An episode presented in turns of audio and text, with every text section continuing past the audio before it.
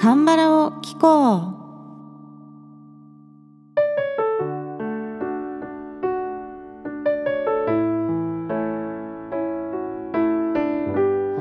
皆さんこんにちは。アンニョハセヨ風花です。さて今回の歌会ではニンロさんを紹介します。ニンロさんはですね1990年生まれの31歳。デビューは2015年なんですけどなんとこの方自分で会社を立ち上げてデジタルアルバムを出して活動されていたそうですそして2017年に今日紹介する歌の「チナオダ」チナオダは、まあ、通り過ぎるとか通ってくるというふうに訳しますが英語ではね「パスバイ」っていうあの題名になってたと思うので、まあ、通り過ぎるっていう訳でいいのかなと思います。でこのチナオダーが入っているアルバム「About You」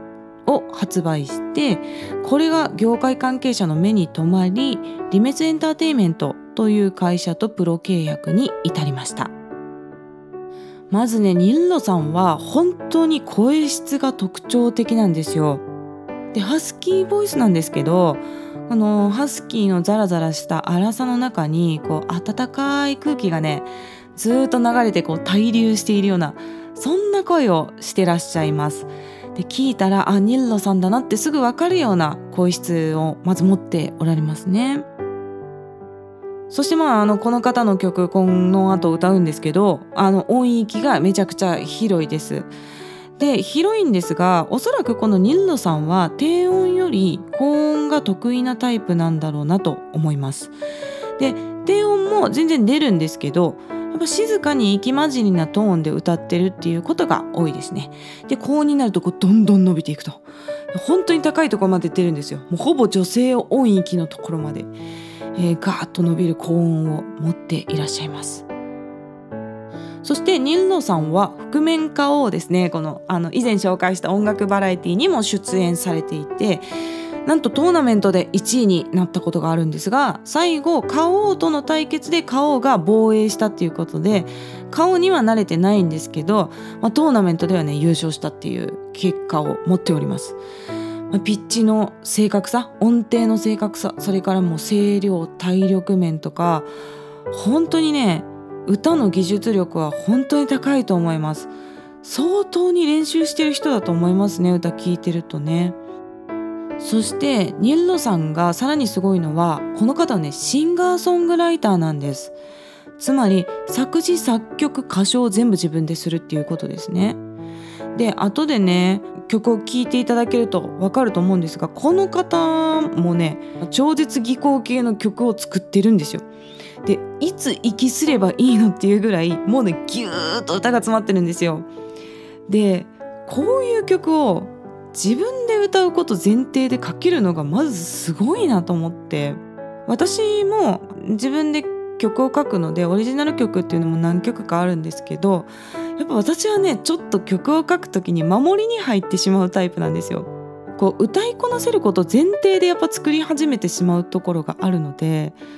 絶対自分からこのメロディーラインは出てこないなっていうのをニルラさんの曲を聴くと思うんですよね。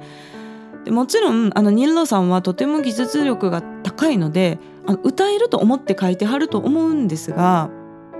なんというか私はこの「ちなおだ」っていう曲に出会ってこう自分の中のねなんかこう無意識にある固定観念っていうのに気づいたんですよね。自分はこうオリジナル曲はおばあさんになってもキーを下げずに歌えるような範囲がいいなっってなんかこう無意識に思ってるところがあったんですよその方がいいだろうみたいなのがこう漠然とあったんですけどなんかもっとせめてこう若い時だけ歌えるっていうような挑戦の曲を作ってみてもいいのかなっていうふうに思ったりしてこういった曲作りの面でもね結構影響を受けてやっぱ Nilo さんすごい才能がある方だなというふうに私は感じております。でこの「ちなおだ」っていう曲は2017年に発表されたんですが2018年にねあのプロ契約をしたというのを機にどんどん順位を上げてでその時あのチャートの中にいた TWICE とか BTS といったトップアーティストをどんどん抜いてってね音楽チャートで1位を獲得したっていう経緯があったんですね。そして、まあ、その時に前回お話しした音源買い占めの疑惑が浮上した曲でもあります。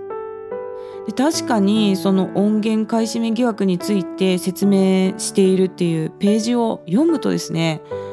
うん確かに不自然だなっていうふうに感じる点もありますあの実際に私もちょっと不自然だなとは思いましたただまあニエルロさんや所属事務所は SNS でのこう宣伝技術っていうのを駆使した結果チャート1位になったんだということで説明されていますただその宣伝手法もですねいわゆる前回言ったようなバイラルマーケティング的な手法口コミと見せかけて宣伝してたっていうのが使われてたっていうことが判明してちょっとあんまりこう社会的な印象は良くなかったっていうねこういった悪い面もある曲です。えー、前回も少しお話ししてたんですが私は掃除中にねスマートスピーカーで音楽を流すんですね。で1曲を最初に指定すると AI が勝手にそれに関連する曲をねピックアップして流してくれるんですよ。でねうちはね Google のあのスマートスピーカーがあるんですけど AI はすごいですよ。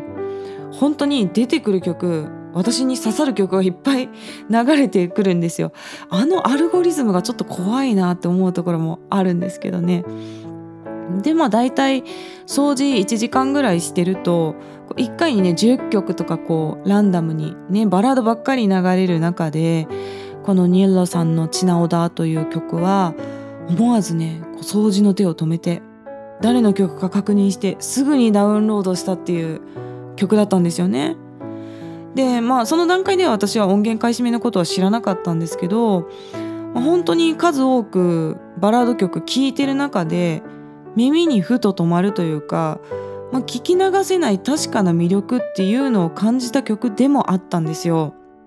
なので、まあ、今回は実はこう音源買い占めっていうちょっとセンシティブな話題を含む曲ではあるんですけどやっぱり自分がもう曲そのものに惹かれたっていうのも本当に確かな事実なので、まあ、この曲を紹介したいなと思って選びました。そして、まあ、先週のねチョン・サングンさんの曲に引き続きなんですけどこの曲も歌自体は超絶技巧なのに歌詞は伝統的な韓国バラードというねこのそういったところにも魅力がある曲なんですね。まあ、別れの辛さや彼女を諦められない気持ちというのを中心に歌っております。そしてまた品質表現が出てくる曲でもありますのででは歌詞紹介に行ってみましょうか。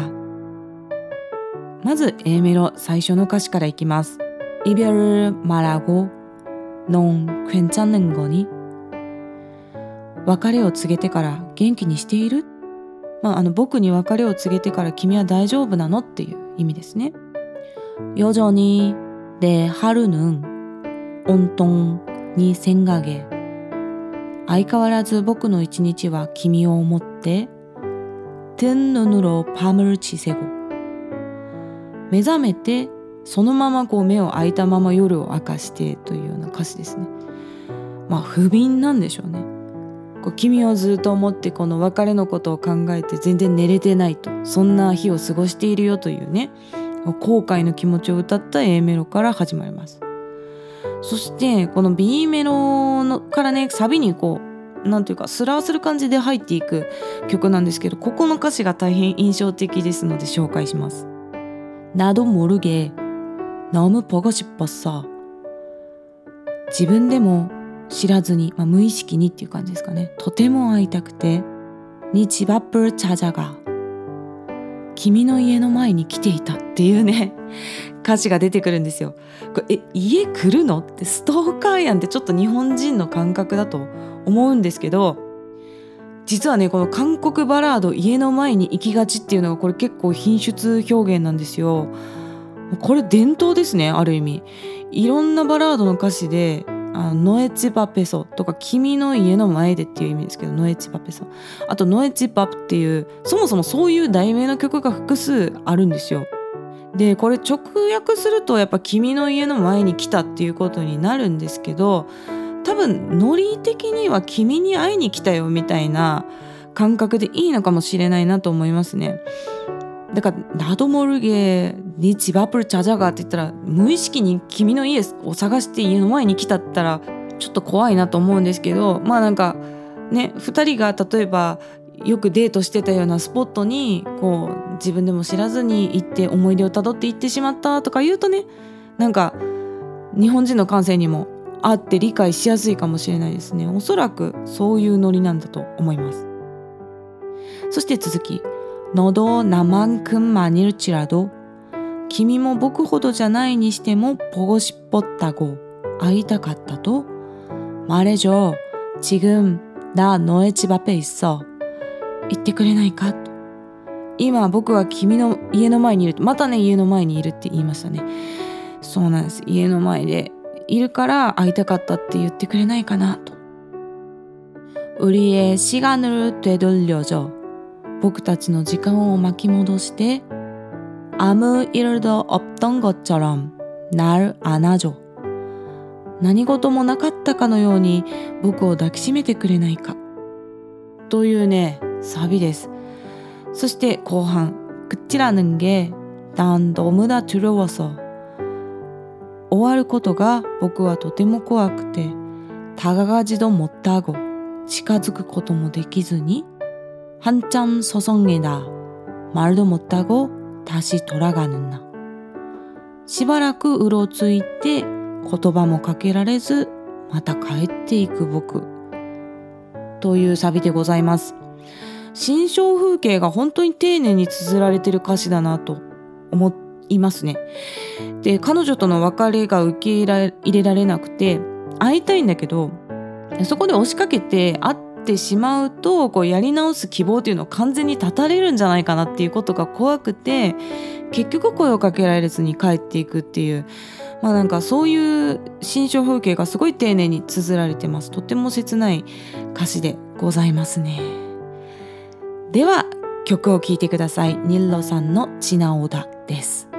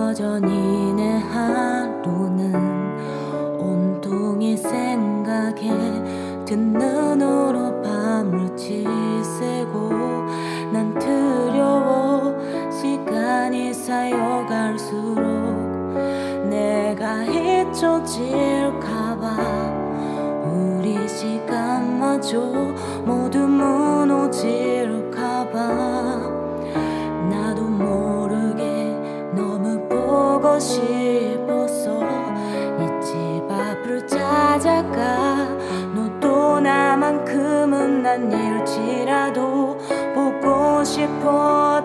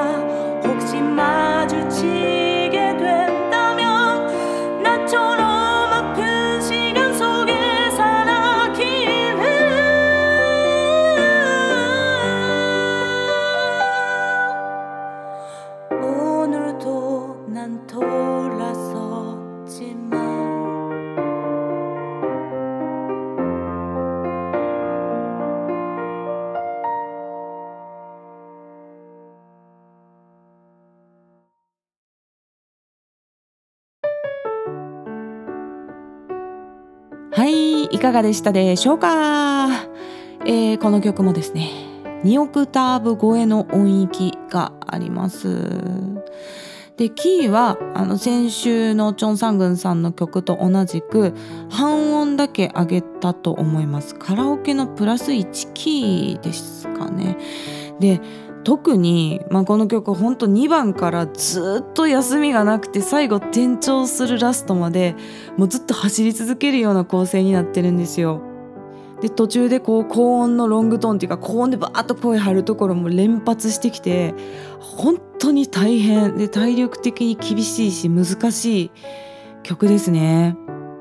レコーディングでは1番撮ってちょっと休憩してで2番からラストまではずっと通しで歌って撮っております。私の音源はねブレス音を削ってないんですよね。こうマイクの近くで息吸うとってめっちゃ息の音入るんですけどこれをね削るっていうこともできるんですけどやっぱ歌ってるリアルな感じっていうのをお届けしたくてちょっとこれはねあえてそのままにしています。でこの曲も後半めっちゃ勢いよく息吸ってってこう喉が鳴ってる時もあるんですけど瞬間的に多い息を吸おうとするとやっぱってこう喉が鳴るんですよね。でもこれがもうやっぱ息それぐらい吸ってるんでリアルなんで、まあ、そのまま使っています。で YouTube にニルロさんがこの曲をですねベッドに寄りかかりながら歌ってる動画があるんですよ。でなんでその体勢でこの激しい曲歌えるのって思うんですけどやっぱ本当にすごい技術力持ってはるなと思います。でもそのニンロさんですらかなり息継ぎはやっぱ激しいですってなってるので これもねあのリンクを貼っておきますので是非ご覧になってみてください。まあ、音源買い占めの疑惑で物議を醸した曲ではあるんですけれどもやっぱりこの曲をかける才能っていうのはすごいしで歌がねたとえ先天的にすごく上手な方でも相当に練習しなかったらやっぱりこういう曲って歌いこなせないと思うんですよ。うんなんでこうもちろんね音楽を聴くっていうのはそれぞれのスタンスがあっていいんですね。疑惑そういったズルをしてるっていうような疑惑がある時点でそもそももうそういう歌手の曲は聴かない私は受け入れませんっていうのも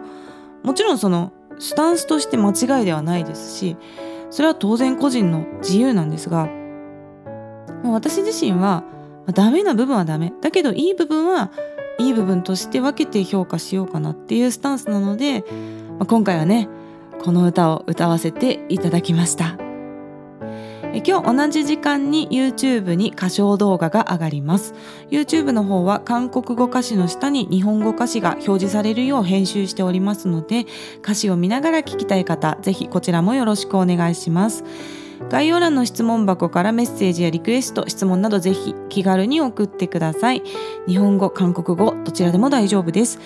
特に7月のリクエスト企画に向けてリクエスト大募集中でございます。